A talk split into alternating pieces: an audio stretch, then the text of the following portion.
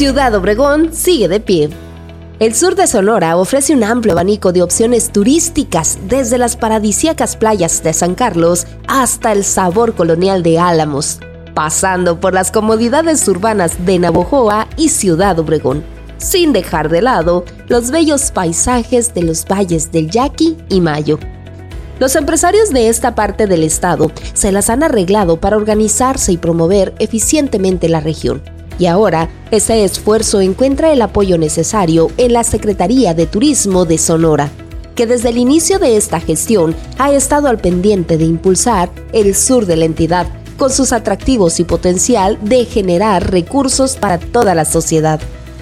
La secretaria de Turismo, Celida López Cárdenas, estuvo esta semana en la región y fue recibida en uno de los tesoros mejor resguardados, la comunidad de Cocorit, ubicada a minutos del centro de Ciudad Obregón.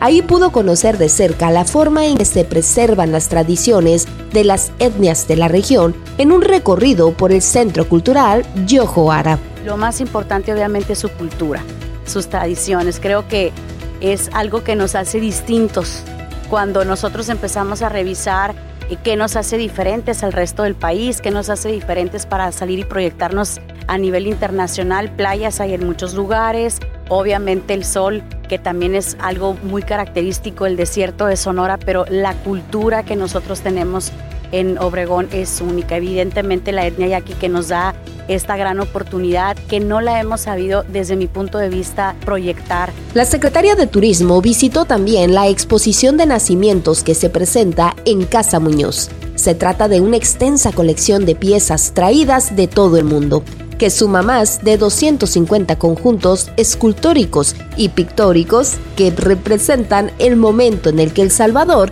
llegó a este mundo, cada uno con el toque distintivo de la región donde fue elaborado, lo que se nota en los materiales e impresión artística, Célida López se refirió al potencial que la región tiene. Todo lo que nosotros estamos ahorita haciendo a nivel estatal es encontrar y buscar esa vocación turística de cada uno de los lugares.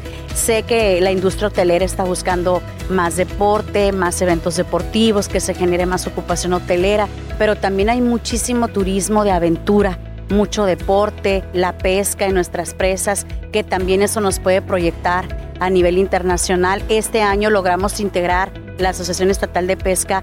Eh, hicimos un esfuerzo para que también eh, no anduvieran eh, pues nuestros equipos de pesca haciendo sus torneos por separado.